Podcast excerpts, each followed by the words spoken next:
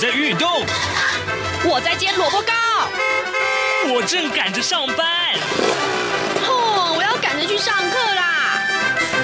这个时候，我们都在听夏志平制作主持的《早安台湾》。早安台湾带给你最热门的时事访谈，最感动的人物专访，最直接的民意表达。对，让我们一起收听《早安台湾》。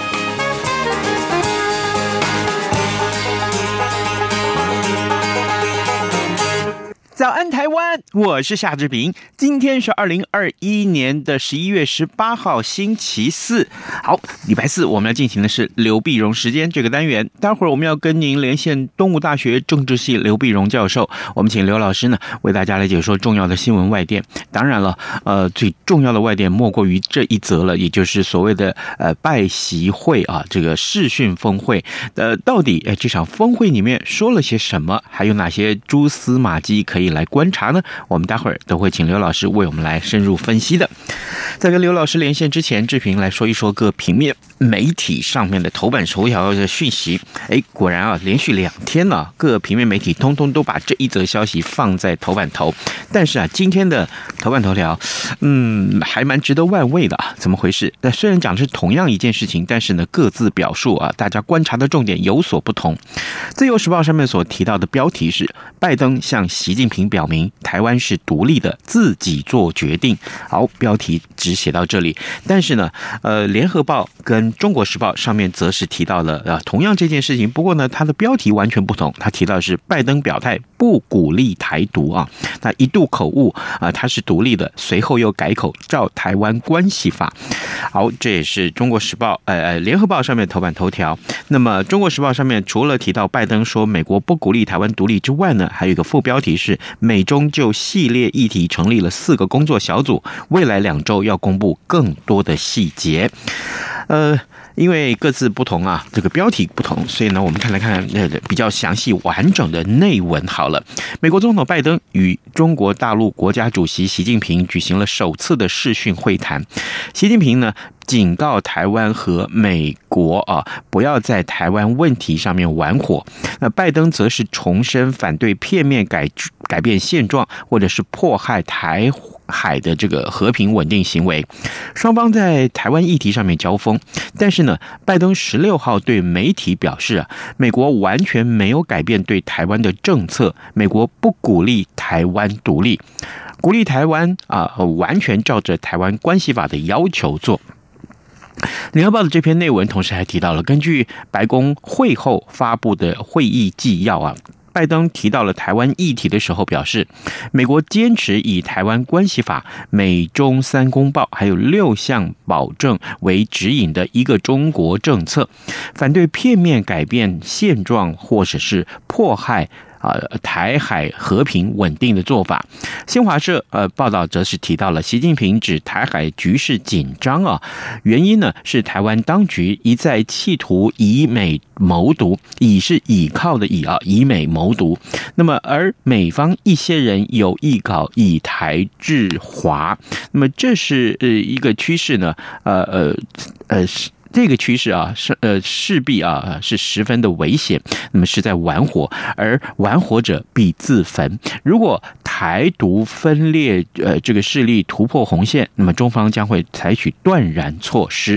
这是有关于呃联合报上面提到的报道。当然了，呃最关键的就是在我们刚刚看到这一个呃所谓的拜登在十六号到新罕布夏呃州的这个谈话啊里面，这双方通通都有说明。呃，记者问到这个拜习会。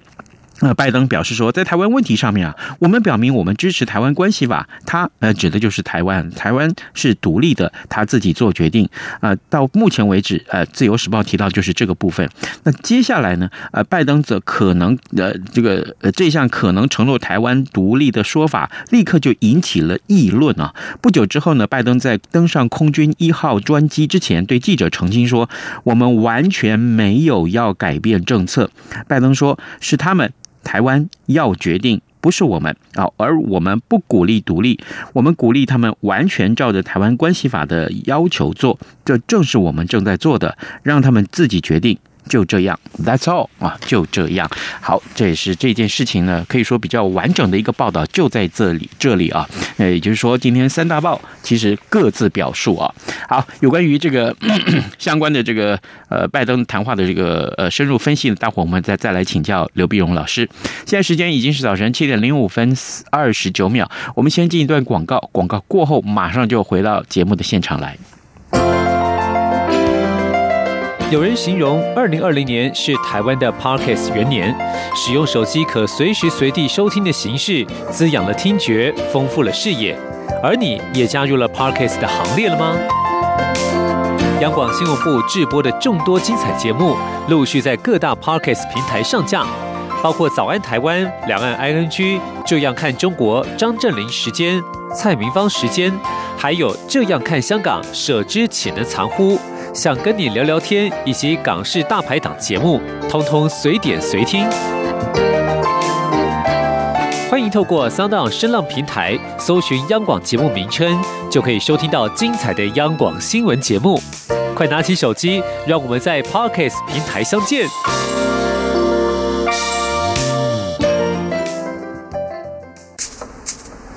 早安，台湾。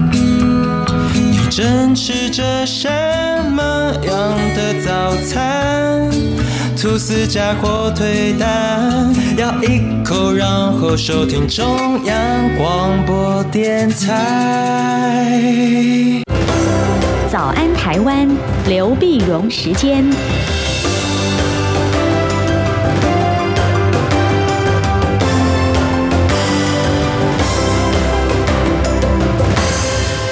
里是中央广播电台台湾之音，您所收听的节目是《早安台湾》，我是夏志平。此刻时间早上七点零七分十三秒了啊！来，我们要为您连线东吴大学政治系刘碧荣教授，我们请刘老师为我们解说重要的新闻外电。老师您早，早，各位听众朋友，大家早，谢谢老师，谢谢老师再度与我们的连线。老师，这个礼拜当然最重要的这一场会议，也就是这个呃所谓的拜习视讯峰会，终于登场了。呃，刚刚我们在节目一开。开始的时候也跟大家说了一下，就是在这个拜习视讯会议登场之后，也就是在十六号的时候，美这个拜登在最新在那个呃新罕布夏州的这个谈话里面提到了有关于台湾独立啊的这件事情，但是各媒体是各自表述啊。老师，我想先请您，我们回到这个呃视讯峰会上面，在这场视讯峰会里面，我们看到了什么讯息？呃，台湾因为跟台湾有密切的关系，我们必须怎么去看待它？嗯。那么当然呢，我们看呃，如果很简单的讲的话，就是美中关系呢，很努力的回到正轨啊。那过去像对抗嘛，那希望他们就是美国，他们讲说希望能够设立一个护栏啊。呃，所以所以大概大概来讲呢。呃，本来大家对这个美中关系的这个这个视讯的这个峰会呢，呃，并没有特别高的期待，嗯，所以果然也都是没有太多的亮点啊。但是起码是又给大家一点希望，是稳定了那关系。那么这里面其实分了几点来看了啊。第一个当然你说刚你你你讲说这台湾的问题，这段事后的余波荡漾，嗯，但是拜登呢不断的就是。想把它要再澄清，说美国是反正就是不鼓励台独啊，那么不要给台湾传达一个什么错误的讯息嘛啊，不鼓励台独，好，那这是一个。然后第二个呢，嗯，其实在在这次在呃会议上呢，你看呃，美国也邀中国一起试出战备石油啊，主要是关心是战备石油。那么中国大陆表示说，哎，这个态度是开放的，哎，他们这方面也可以合作。那么苏利文呢？呃，礼拜二在事后也说，那么双方同意展开高阶武器管制谈判啊，讨论那么建立了战略稳定，所以双方还有具有战略稳定方面的一些一些一些对话，可以看得出来。那习近平呢？那当然提出来三个原则嘛，相互尊重、和平共处、合作共赢啊。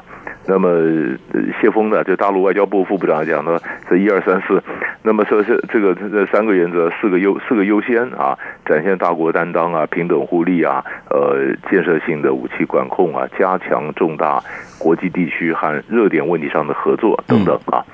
那当然我们也看到了双方这个代表里面，你看贸易代表的都在都在与会的人士里面啊，对，叶伦啊和这个呃刘鹤，呃，于是就发现贸易问题当然事后也是会谈。啊，所以你可以看得出来，呃，他们在谈完之后呢，我们就看后续。后续当然，他是因为呃，双方也讲好有战略稳定的对话，有各个阶层的多层的这个对话，这个对话是会有的。然后贸易谈判的是会有的。那在重要的大的问题上，这个合作呢，呃，比如说你看像刚刚气候合作，他们也是有的嘛。嗯。啊，那这地区上的一些问题，他会合作是有的啊。但是呢。呃，本来大家有时候他们也许会谈到说，习近平邀请拜登去参加这个呃北京冬奥，嗯，但这是没有提的问题。但是事情完了以后呢，《华盛顿邮报》又报道说，哎，那么可能美国还是会对中国在冬奥方面进行外交外交的一个杯葛，啊，嗯。那就很有意思了。那么，因为本来说美国到底参不参呢？啊，那国内有很多压力啊，就是说，你比如完全的杯葛的话，就是完全不参；这不杯葛的话，就是完全参加。那现在选择可能是中间，那可能拜登不去，但是运动员还是去。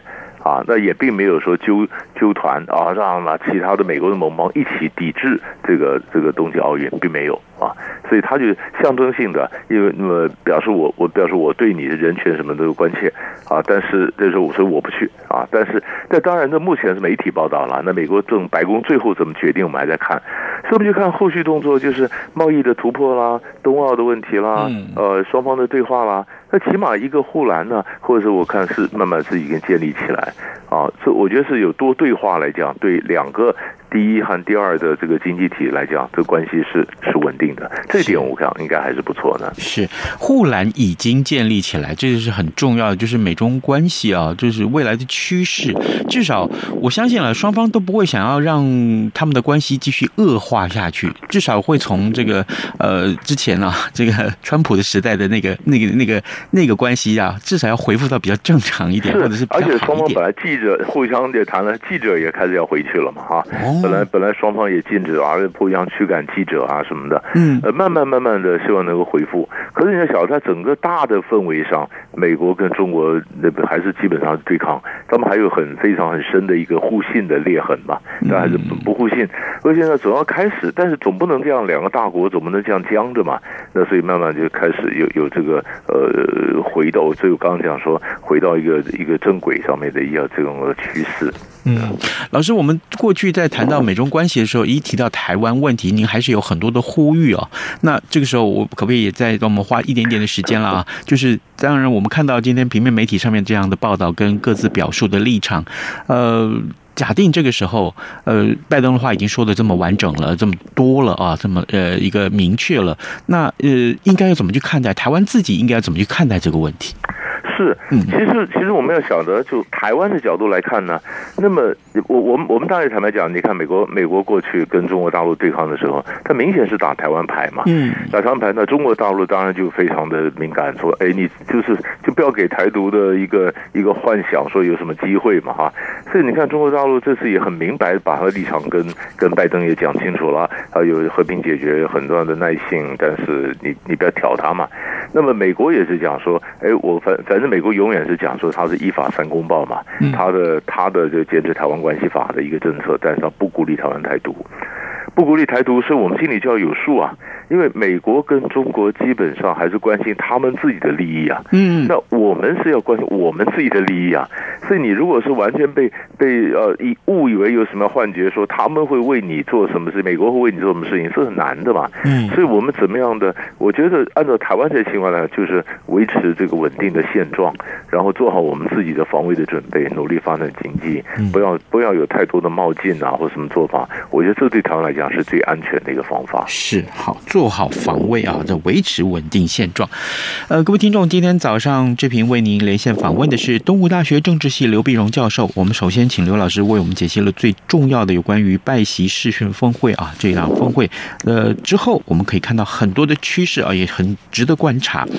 老师，接下来我们看到就是呃，我们上个礼拜呃这两个礼拜都有讨论到了这个苏格兰格拉斯哥所举行的这第二十六届联合国气候变迁大会啊，那么终于。两个礼拜开完了，这这个会议呃结束之后，我们看看这到底有哪些重要的决议呀？我们该怎么去做啊？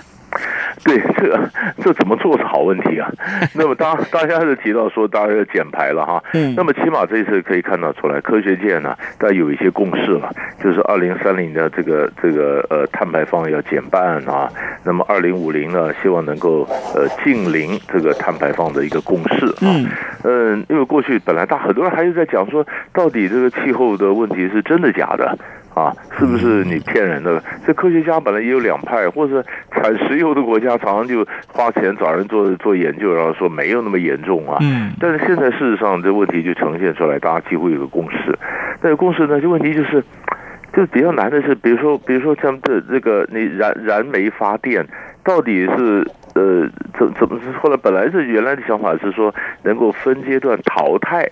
但是印呃印度啦、中国啦什么就讲说这东西就比较难呢、啊，因为你现在像 COVID-19 之后，像有经济发展，分阶段淘汰也不太容易做到，后来就改成分阶段削减，这是最常在媒体被人家报道的。那么这个字的以字的字眼的一个更改，那本来是淘汰，那现在削减，那削减的话就等于掺水了嘛，你就没有，所以所以很多呃南太平洋这些岛国就开始紧张就哭了，那你这样子呃温室效应解解决不了啊。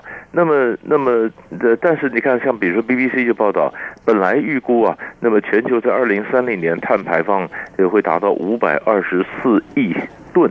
那么经过各国承诺之后呢，哎，五百二十四亿现在达到二零三零，大概可以减到四百一十九亿吨。可是呢，原来的要求是说，你若控制升温不要在一百呃一点五度 C 的话，那么你你你必须是两百六十六亿吨。但是你要减到排放两百六十六亿，那你现在是四这层次仍然是四百一十九亿，就还不够嘛？哈。对。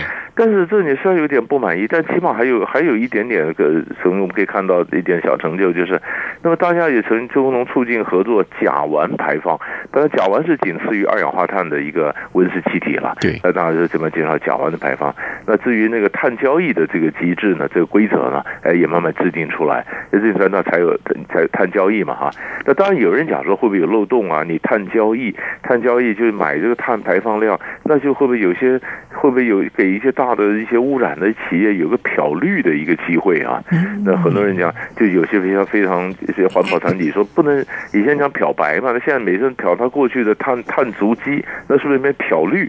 呃，当然那时候那是执行起来或者是后话了，但起码说碳交易机制大家有个共识了。那么甲烷的排放，大家一起说哦，我们共同这么禁止甲烷的排放，然后呢，逐虽然是呃没有逐步淘汰，但是逐步削减燃煤发电啊，那怎么样承诺这个减排？那是有一些成就，嗯啊，但是但是就是还一般，所以一般的结论就是说，呃，比就是比预期的好，比期待的低。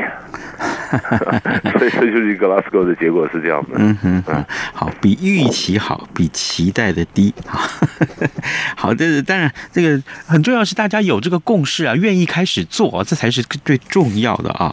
呃，好，老师，那接下来我们来看看呃这个日本啊，呃日本的这个呃在之前我们一直在关注的就是岸田文雄这位新首相啊，那最近他的内阁啊呃有一些小小的变动，我们请老师给我们介绍这个变动。到底内容如何？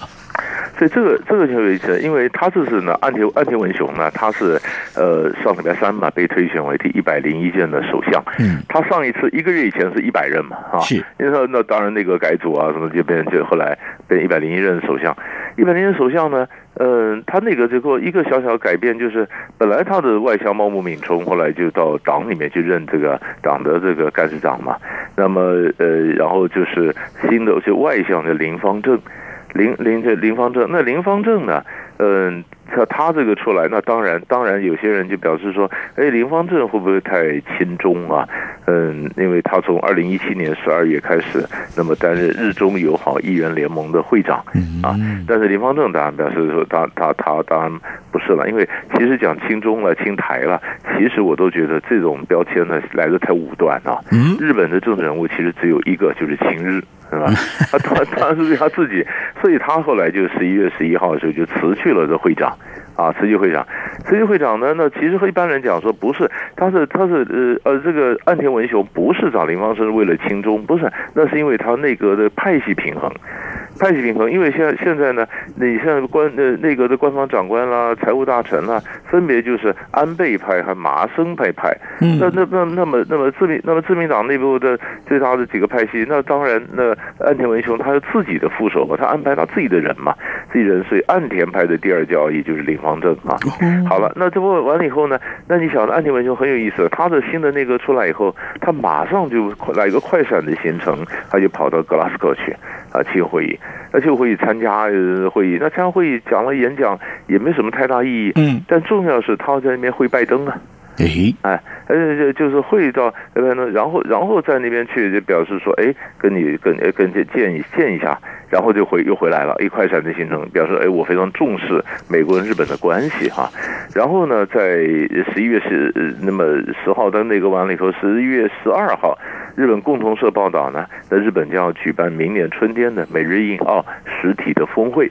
啊，那这跨了的实体峰会，那今年是九月的华府举行实体峰会，嗯，那么美日本说，哎，他明年要举行实体峰会，表示你看，就是你不必担心亲中嘛，我还是在这个印太联盟里面嘛，啊，然后在十四号的时候，十一月十四号的时候呢，媒体有报道，日本正在草拟经济安全保障法，经济安全保障法呢，那那确保的半导体的供应链啊什么的，但是也可能排除对基础设施稳定造成影响的中国产品。或者系统，这表示他在上面也也对中国大陆是有警觉的嘛？嗯，所以所以你他可能只是维持派系维持某种平衡，但是也去告诉美国这边你不要担心，那我不会整个倒向中国那边去啊。所以你可以看得出来，他摆出来的一些外交动作，还有一些外交政策的一个框架。嗯，好，呃，有关于日本啊，因为毕竟啊，这个台湾跟日本的关系非常的密切啊，呃，当然我们看到呃台呃日本所有的这些变化，内呃政情上面的变化，台湾也非常关注的。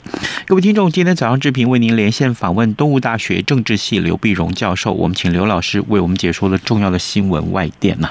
我们之之前今天已经锁定了拜习式峰会啊，视讯峰会。那另外呢，呃，这个联合国的气候变化大会，我们也关注了啊。日本的内政，我们也谈到了一些。那最后我们来看一看，其实这个消息，我们我我看了好几天了啊，就是呃，在白俄罗斯跟这个波兰边界啊，有所谓的这个难民潮。老师，这为什么会有难民潮？这两国有什么纷争吗？哎，这个这个这个东西是太有意思了哈！但是因为白俄罗斯呢，我们晓得白俄罗斯的总统叫卢卡申科，对，卢加申科呢或者卢卡申科呢，他已经在位二十七年了哈。他呢对欧盟现在是欧洲的最后一个独裁者，但是他在他在欧洲是被制裁的，被制裁就想我我觉得他是忽然哪里突发奇想啊，看到说哎呃土耳其以前呢呃这这这个很多很多这个叙利亚的难民经过土耳其想进入巴尔干半岛，那土耳其因此就有了很多谈判的筹码，因为他帮欧洲看门嘛哈。那白俄罗斯想呢，我也可以如法炮制啊哈。那你们那没有难民来怎么办呢？把他接过来嘛啊。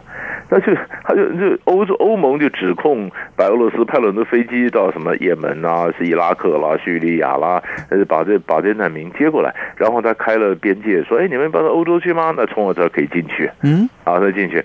那卢卡申科当然否否认了，他说：“那我怎么可能派飞机接？他们自己买票飞过来的了啊。”没有，那但是就是就是让你你这边界就开了，让人家过去，过去就于是就是在波兰嘛。那波兰呢？这波兰就开开玩笑，大批的难民过来，波兰就挡着，挡着就马上派马上派兵也到边界加强警备啊，把波兰啊、拉脱维亚、立陶宛啊什么，他从边界这样的过去，这样过去，那卢卡申科，哎，这就是一个问题，他等于将你一军呐、啊，将你一军说，那你挡他是吧？你挡他，那现在天寒地冻啊，啊，这些人万一死在你们边界呢？那你要背负人道的责任呐，啊！但是这个最有意思的就是，那那欧洲呢，当然就谴责啦，这个这个白俄罗斯啊，那叫叫叫俄罗斯说你管一管白俄罗斯嘛，那是你小老弟啊。那俄罗斯说这我我也不晓得他们的事情，你给他钱嘛，呃，就跟德国讲，你给给卢卡申科钱呢，他来处理难民问题嘛，啊。那俄罗斯也派了一些军机啊，呃，战机飞越了这个白俄罗斯，表示我是挺白俄罗斯的哈。好了，所以现在就有几个，本来就有一个意见，就是说，卢卡申科这样派人来他，就给你制造问题，那你欧盟应该想办法，我就反其道而行，你能派飞机把他载过来，我们也派飞机把他送回去啊。你 你不要挡着嘛，对不对？要不然你就让他，你就让他进到你们呃欧洲来进入各种的程序，什么寻求庇护啊什么的，你把化解掉。人人家就是希望你挡他，你就来个刚好不挡他，不是破了他的局吗？嗯啊，那是今天新新闻又有意思了。那一些难民就想说，哎，那我要进波兰，我想进德国，这是我第一是愿望。那万一去不了呢？哎，我发现白俄罗斯也不错，我干脆留在这儿好了。完了，在这完了，他真的，傻眼了哈！你怎么留在这儿？哎呀，这个白俄罗斯也没有一个寻求政治庇护的一个程序哈，他从来没有想到，所以每一个人都说白俄罗斯是个很伟大的国家，很棒很棒的国家。所以，所以媒西方媒体在讲说，这个独裁者从来不不会怕别人夸奖他，可是这一次却是很怕人家夸奖他，一夸奖，没想到我弄巧成拙，那些人留下来怎么办呢？哈。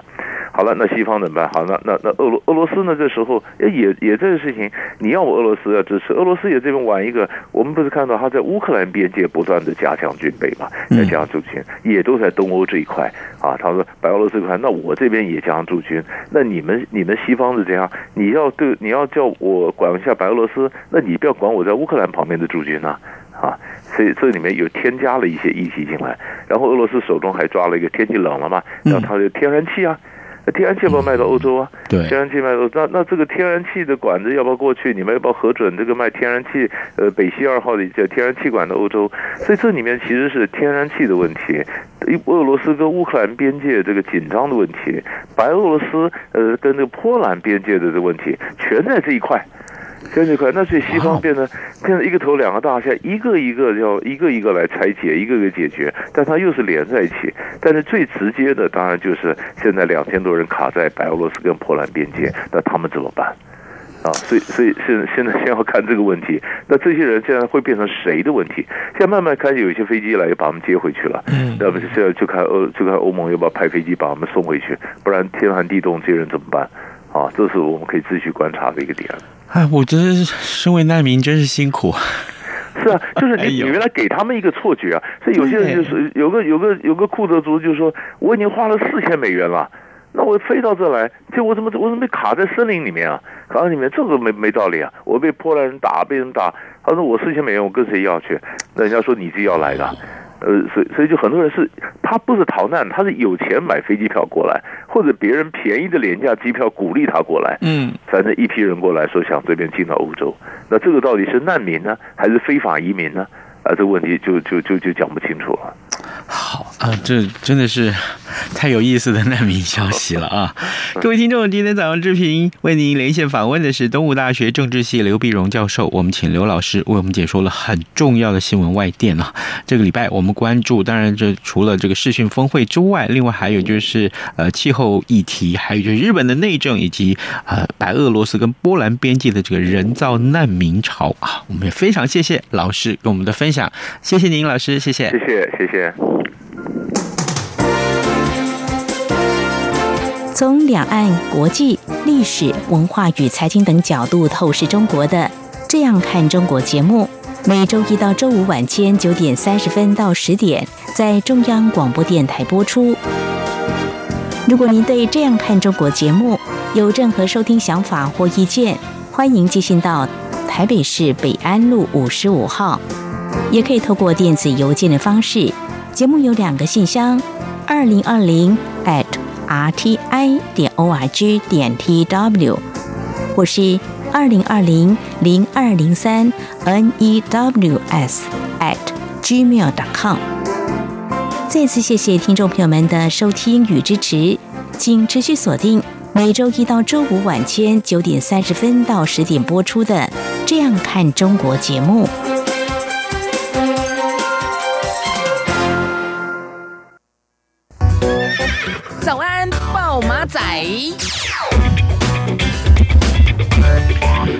有一个重要的讯息，在节目结束之前一定要告诉大家，就是要很多的这个国人啊，期盼 AZ 疫苗可以混打这个呃莫德纳啊或其他的这个 mRNA 的这个疫苗。那中呃中央疫情流行指挥中心昨天宣布说，已经接种第一剂的这个 AZ 疫苗，可以在今天上午十点到下午四点啊，在一九二二平台进行混打 mRNA 疫苗意愿登记。根据统计呢，大概有。二百二十五万人是符合这个资格的，但呢，呃，需要隔满八周之之后才能够混打，所以出库有九十七万人可以选择混打。这个消息非常的重要，事关你的权益，还有你的健康，请你一定要注意啊！今天节目时间也到了，那么志平就呃邀请大家继续在早安台湾上为我们按点阅啊，还按赞啊，谢谢您呃对早安台湾的支持，我们跟您说拜拜，明天再见喽。过了十二点，好多一样被丢弃。